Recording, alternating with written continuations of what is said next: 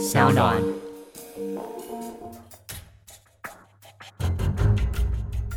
什么是真相？什么是正义？跟着台湾建士权威阿善师，重返那些离奇轰动的命案现场，请听阿善师的见识实录。各位听众朋友，大家好，欢迎收听今天的阿善师的见识实录，我是阿善师谢松善。大家好，我是子荣。在今天的节目一开始要来跟大家谈谈的案件，是发生在去年十二月中，一起呢原本被判十四年杀人罪，但是呢在高等法院的根山省改判无罪的这种逆转的案件呢。这个案子呢是富瑞元公司的负责人，他叫做陈万婷，他和刘姓的男性员工呢是同性的情谊非常的紧密哦，甚至有同居。不过呢，其实刘姓男子其实另外有良性的女友，那女友呢就。劝刘姓男子呢，赶快有跟陈万婷分手。那他被指控说，因此心生不满，所以呢，在汽车旅馆喂食刘姓员工毒药，然后呢，枪杀了他。这起案件到底是如何逆转改判无罪的呢？阿山师是的，这个案子呢发生的时候呢，我已经退休了。但是呢，退休之后呢，这个案子因为改判呢，也有一些新闻媒体呢来问我的意见。当然，这个案子呢，我们先讲到它整个经过。好，其实呢，这个刘俊员工呢，他是呢，二零一四年的时候跟这个老板呢陈万挺呢同居。他原本呢是在别家公司工作，但是呢，后来因为呢跟他的良性女友呢争吵，后来呢他就离职了。离职之后呢，就到这个新的老板陈万庭的地方工作，那因为呢日久呢，然后近水楼台呢，哎，就我就发展出呢一个呃类似呢同性的恋的一个关系。那后来呢，这个刘姓员工的女友呢，后来呢他们想要复合，这个良性女友呢有一天他去探视呢他们住的地方的时候，就看到呢这个刘姓员工呢跟这个老板陈万婷他们一起洗澡。而且呢，裸睡的这个刘姓的这个男友呢，旁边还有用过的一些保险套啦，还有一些润滑液等等，所以呢，他就觉得这个好像是有问题，因此呢，他就要求呢这个男友搬离呢他们同居的地方。那刘楠呢，他原来预定呢在二零一六年的时候呢三月要搬离，但是呢陈万婷呢不满呢这个刘楠呢要分手，他们感情破裂，所以呢。在二月二十八号的那一天呢，他就约刘楠呢到新北市的一家汽车旅馆，在凌晨两点多的时候呢，他让对方呢先吸食安非他命，然后呢再饮用呢毒奶茶和 K 他命呢，还有芬那西泮呢等等一些毒品，导致呢刘楠呢昏迷休克。那陈万婷呢随即呢拿枪近距离的。朝呢这个刘楠的这个左脑呢来开枪射击，导致呢子弹贯穿呢刘的头部呢送医之后不治身亡。那事后呢陈婉婷呢用浴巾呢包裹刘楠的头部呢，假装呢好像是要止血，而且呢打电话呢通知摩铁的柜台人员呢赶快叫救护车，然后宣称呢死者是他弟弟，然后呢不知道呢他为何呢要举枪自尽。接着呢，就趁乱的时候呢，将剩下的毒品还有吸食器呢装箱，然后呢交代不知情的摩铁的人员呢丢到屋外的草丛里面，然后自己呢再把四颗子弹呢藏在摩铁的贵宾室的沙发底下，最后呢他就跑到呢另外一家摩铁的地方呢躲藏、清洗呢更衣。警方巡线在一个小时之后找到了陈万婷，也搜出了他准备丢弃的血衣哦。另外呢，在折返到了案发的摩铁，也起出了三十九包，总共重量呢有一公斤的毒奶茶包，还有四颗子弹呢，并且呢，从刘姓男子旁边的胸腔的枪声当中，也验出了陈万婷还有刘姓男子两个人的 DNA。但是陈万婷他坚称哦，他半夜呢在睡觉，是深夜在熟睡的时候呢，被刘姓男子的喘息声吓。到惊醒，那才发现，哎，他怎么开枪自强，然后倒在墙边，头部呢大量冒着鲜血。他也因为怕枪支呢继续走火，所以呢才连忙清出了膛腔内的子弹，所以呢才在枪身上面呢留下了自己的 DNA 哦。在他落网的时候呢，他承认他自己有吸毒，但是否认有持枪，并且有杀人的动机。他说呢，这些枪还有毒品呢，其实都是刘姓员工的，都不是他的。而且呢，其实哦，刘姓男子之前就已经怀疑女朋友劈腿，所以呢，才会心情不好，想不开，想要自杀。在这案件四年多来哦，不管是一审或二审，都判他杀人罪十五年的徒刑。不过呢，经过了高等法院要发回更审，想要来查明说刘姓男子是不是是自杀的。但在更一审和更二审都是认定了陈万庭杀人，但改判了徒刑十四年。但为什么会在去年的十二月更三审当中获判无罪呢？是的，这个案子呢，为什么会在更三审呢获判无罪？那高院呢？他改判呢无罪的理由呢？他有说出第一点呢，他说呢，现场虽然有三十九包的毒奶茶，不过呢没有办法认定陈万庭呢他是强制喂毒呢这个刘楠，或者呢排除了刘楠呢主动呢来食用毒品，就是陈万庭他是有强迫他吗？还是刘楠这个自己主动呢来食用这个毒品？而且呢，刘楠呢生前确实有喝毒奶茶包，以及呢抽 K 他命的习惯。而刘楠死前呢，他跟朋友的微信通话呢有长达三个小时。那这个微信呢对话的背景声音里面呢，就持续有陈万庭的一个打呼声。而且呢，跟朋友对话呢，从一开始他讲话语义非常清晰，但是逐渐逐渐的就变得呢语无伦次。那可能就是毒品发作了。因此呢，根三省也认为呢，刘楠是在陈万庭熟睡的时候，自己呢施用大量的混合毒品，而导致呢药效呢慢慢的发作，而最后呢语无伦次、神志不清。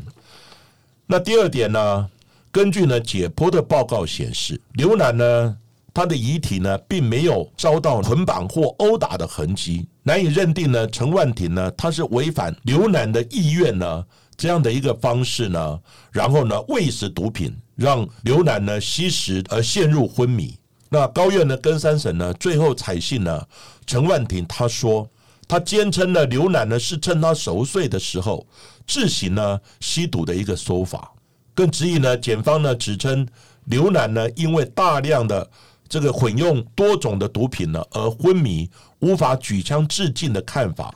并且认为呢刘楠呢。开枪自昏的时候，体内的毒品呢，可能仍处于吸收呢的一个阶段，他还是有行动的能力，因而呢，可能还有意识呢，然后呢，自行呢击发手枪自强。那第三点，至于呢，这个刘楠呢生前他是右撇子，能否以呢右手朝自己的左太阳穴来开枪？或者改用呢非惯用的左手呢自强的这样的一个疑问，那法医呢也提出说明，他说呢有些呢吸毒严重中毒的人，他还是有能力呢做一些呢异常的行为，包含自己跳楼、妄想、幻觉、狂叫等等，不排除呢刘楠呢当时呢用左手开枪的可能性，更何况呢刘楠呢在案发前几天。他就曾经呢，因为感情的困扰而持刀呢割伤了自己的左腕跟颈部呢，然后是由呢陈万庭呢把他送医救治，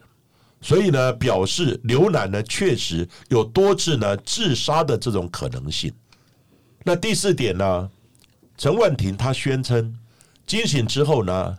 他有发现刘楠呢因为中弹头部呢跟嘴巴呢不断的冒出鲜血。所以呢，他赶紧呢扶起呢这个刘楠呢，先靠墙，然后呢用毛巾呢裹住头部呢，然后呢请摩铁的柜台呢赶快的打一一九送医急救。结果呢，警方发现呢，他所说的跟现场移动的机证呢是相吻合的。既然有救护的动作，哦，如果呢想要致人已死呢，他就不会这样做了。至于呢，陈万庭离开现场。他说呢，他是被摩铁的人员主动的要求说你赶快走，而非呢他自己呢要仓促的逃离现场。在跟三神改拍的理由当中哦，其中有一点真的让我还蛮好奇的，就是呢开枪这件事情。因为像是流星男子，他原本是右撇子嘛，但是他中弹的地方是左边的太阳穴。那如果他真的是用他的惯用手来开左边的太阳穴，这一点是合理的吗？呃，是这样子。这个案子呢，在当时呢新闻报道出来以后，有很多媒体呢也来找我。那我的看法是这样子：第一个呢。你如果惯用右手，当然一般都会用右手开枪。不过呢，有的人呢是右手大半用右手，可是有时候呢，他还是会用左手做一些其他的事情。所以呢，有的人呢是两手惯用，但是呢，百分比来讲，大半是使用右手。所以呢，不能说右手的人他绝对一定要用右手，而用左手就不合常理。好，因为有的人是两手可以惯用的。所以呢，也许枪支刚好在左边，哦，所以呢，他就左边拿起枪支来开枪，我觉得是合理的。那第二点呢，刚开始呢，包含法医呢，他们解剖检验的结果呢，发现呢，刘楠体内呢混用的毒物呢剂量很多，然后呢样式很多，所以呢，法医他们认为可能因为浓度过高，而呢导致刘楠呢昏迷而无法自行开枪的可能性。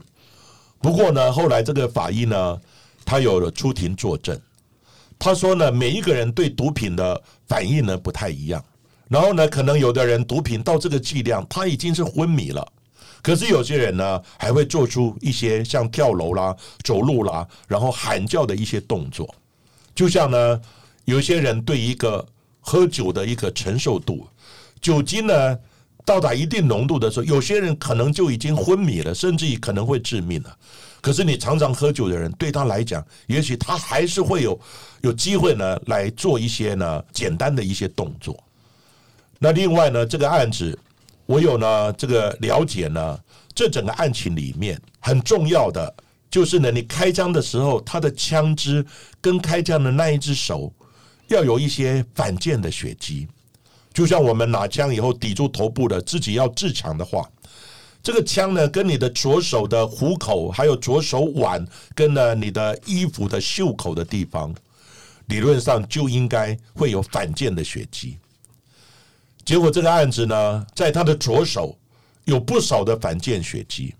那右手呢比较少一点点，左手的反剑血迹蛮多的，所以呢，这个。真的也不能排除他自己虽然是惯用右手，用左手开枪的可能性。另外，当然呢还有涉及残疾。不过呢，涉及残疾呢，他的左右手没有验出涉及残疾。不过呢，没有验出呢，因为涉及残疾呢，又牵涉到这种枪支呢火药的理论。以前呢，涉及残疾我们都要验出有铅、锑、钡的成分，这个就比较属于理论的。可是呢，铅地钡它是制式枪支的制式火药才会产生铅地钡。不过呢，这个刘楠呢，他所使用的是改造的枪支，所以呢，不一定会有千地贝的成分。所以呢，这个案子呢，虽然没有验出千地贝的设计残疾，也不能排除呢，他是用这一把枪把自己给轰掉的。当然，最后这个弹头还有呢弹壳的比对，都是这一把枪。所激发的没有问题。所以呢，跟三审呢认为哦，在这起案件上面呢，有以上的这几个疑点。那检方其实呢，他在举证上面也没有办法充分解释，就以罪证有疑，立归被告的证据法则，在二零二零年去年的十二月十六号改判陈万庭无罪，并且呢准许交保三十万元呢撤销羁押。但是呢，在交保之后，同样也是要限制住居，还有限制出境出海八个月的时间。不过呢，陈万庭呢在同一个案件当中。也另外因为着吸毒被判刑五个月，得一颗罚金十五万元。另外呢，还有非法持有枪弹等被判刑了三年六个月，一颗罚金六万元。这些案件呢都已经定验，并且呢也都已经执行完毕了。陈万婷的父母亲其实呢都是在新北市的瑞芳哦，是养蜂人家。那陈万婷的母亲她也说，其实从案发一开始都相信儿子是无辜的。他事发至今呢也快五年的时间，他每个礼拜。都会从瑞芳搭火车到土城看守所来探望他的儿子。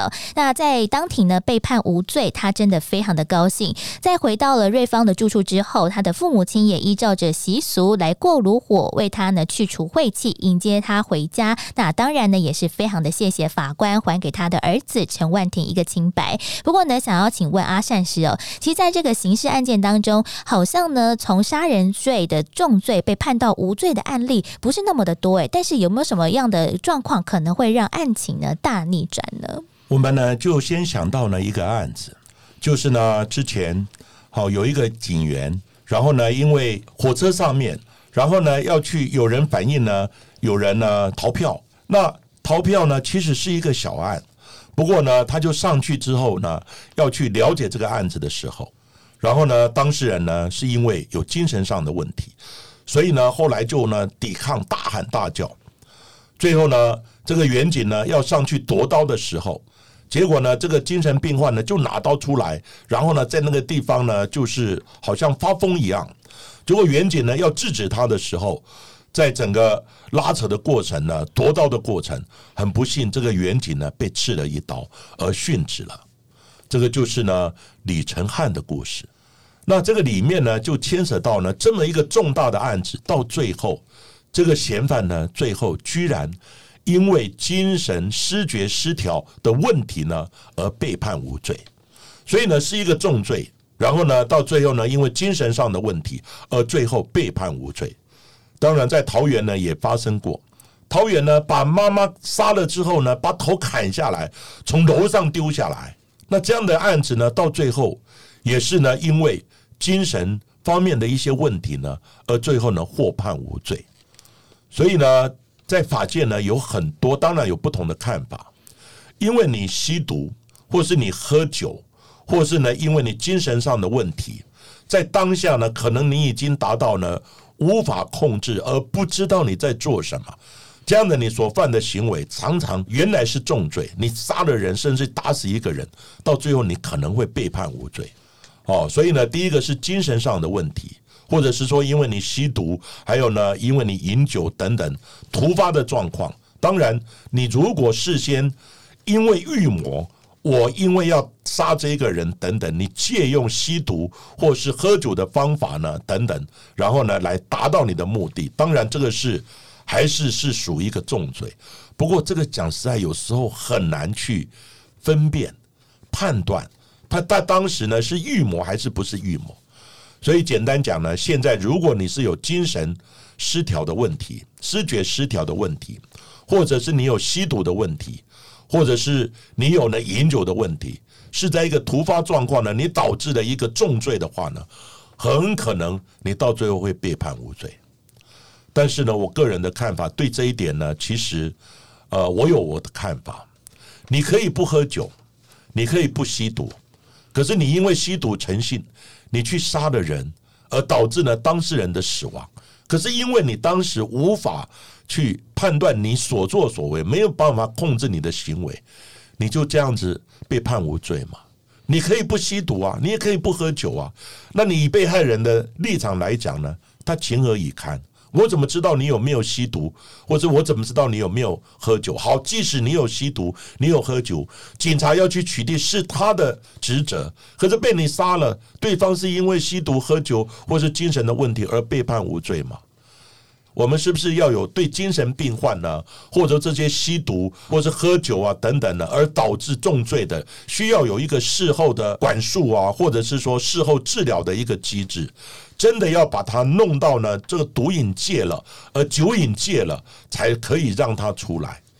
所以，我们目前国内呢，对精神病患，对这种因为呢喝酒吸毒呢而导致的精神失控的这种状况呢，其实国内没有一个完整的一个呢管束或是医疗或是呢鉴定的一个机制。好，这是我个人提出的看法。那第二点呢，其实呢，就是在早期呢。很多的采证，很多的办案呢是没有那么完整的，没有那么仔细，没有那么精准的。就像我们三十年前我们办案的时候，其实呢，警方在采证的时候，那时候科技也没那么进步，那水准呢也没有那么高，所以呢，我们在整个现场采证以及呢这个办案的过程之中，其实呢是有一些疏漏的，没有办法达到百分之一百，而且呢那时候的科技又没有那么进步，所以呢在早期呢这个现场呢可能采证的疏漏，可是呢如果这个案子在早期判案的时候，我就这样比喻，也许呢七十分我就可以判你有罪。可是随着时代的进步、科技的进步，现在呢要判你有罪要九十五分以上。所以呢，你在早期的案子当时没有定案，一直拖到现在，或是这个案子但当时呢人被关了，现在这个案子再重审，很多案子都被平反了，从重罪呢甚至于死刑变成无罪。所以呢，在平原协会呢有很多案子都是这样的状况。其实他的情形呢，就是在早期很多的。采证很多的办案，甚至可能有一些刑求的问题，而到最后呢，导致呢这个案子的证据没有那么足够。可是，在早期可能七十分就判他有罪，可是现在我们的法律判决的呃认知呢，自由新政可能要达到九十五分。那你这个时候呢，也许你采证只有到八十或八十五分，那你用现在的标准来看，当然是无罪推定，证据不足。就是无罪推定，好，所以呢，有很多是这样的状况。因此呢，在美国也是一样，美国的无辜计划呢，Innocent Project，他也发现呢，早期很多的像毛发鉴定啊，像咬痕鉴定啊，好，还有很多的鉴定，哦，因为科技没有那么进步，结果现在用进步的科技来鉴定的时候，发现很多的误判。所以呢，美国的无辜计划呢，发现呢，早期有上百件的这种案件呢，甚至有的人已经呢被枪决了。这种案件发现都是冤枉的。这个有就我就是我刚刚讲的，在早期的侦查、见识，还有呢现场的哦这种收证呢，就没有那么精准，做的没有做的那么完整。可是，在当时的整个氛围、整个法庭的制度就是这样子，七十分就判你有罪。好，这也是我刚刚提到的这两个呢，一个是精神病，一个是呢早期的证据财政办案呢没有那么完整精准的时候，会导致的结果。所以呢，这一期的陈万婷的案件呢，就跟大家分析到这里哦。而在今天的节目最后呢，也要来谢谢所有的朋友们给我们很多热烈的支持。其实我们阿善师的见识实录节目呢，也直播了一年多以来哦，其实收听量除了成长不少之外，重点是呢，大家也非常的努力，把我们的节目推广给身旁的朋友啊、家人，甚至呢，还推广给不认识的人呢。像是呢，我就有知道一位在做美妆造型师的 Amanda，他就说他之前呢也。也曾经有在路上跟喜欢看灵异啊，或者是悬疑 YouTube 节目的计程车司机大哥来推荐我们的阿善师见识实录，哎，所以呢，非常谢谢大家哦，会用各种方式呢来帮我们增加曝光哦。是的，也非常感谢呢各位听众朋友的支持。据我所知道呢，现在我们阿善师的见识实录收听量是排在前几名哦。那当然呢，有时候呢，我也会听到我的朋友、我的学生。我的家人会讲，哎，我听到很多人都有在讲阿善师的见识实录哦，我才知道原来听众群有那么多。所以呢，当时呢，我们因为有一点疲倦呢，准备要停止这个节目。可是后来因为有太多的热情，让我们呢逼着我们不得不再往前走。那我在现在呢，在东吴上课的也有很多是因为听了阿善师的见识实录来选课的。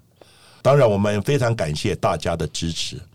哦，也希望呢，如果觉得这个不错的话，一个传一个，一个介绍一个，让我们阿善师的见识实录呢有在往前的一个支持的动力。这里呢，还是真的非常谢谢大家。好，今天呢，我们的节目呢就到这个地方，谢谢各位收听阿善师的见识实录。希望呢，大家新的一年可以呢继续的再收听。另外也推荐呢，给朋友在 Sound On、Spotify、Apple Pockets 上面来订阅我们的节目哦，并且踊跃留言给我们。那下一集我们继续的听下去哦。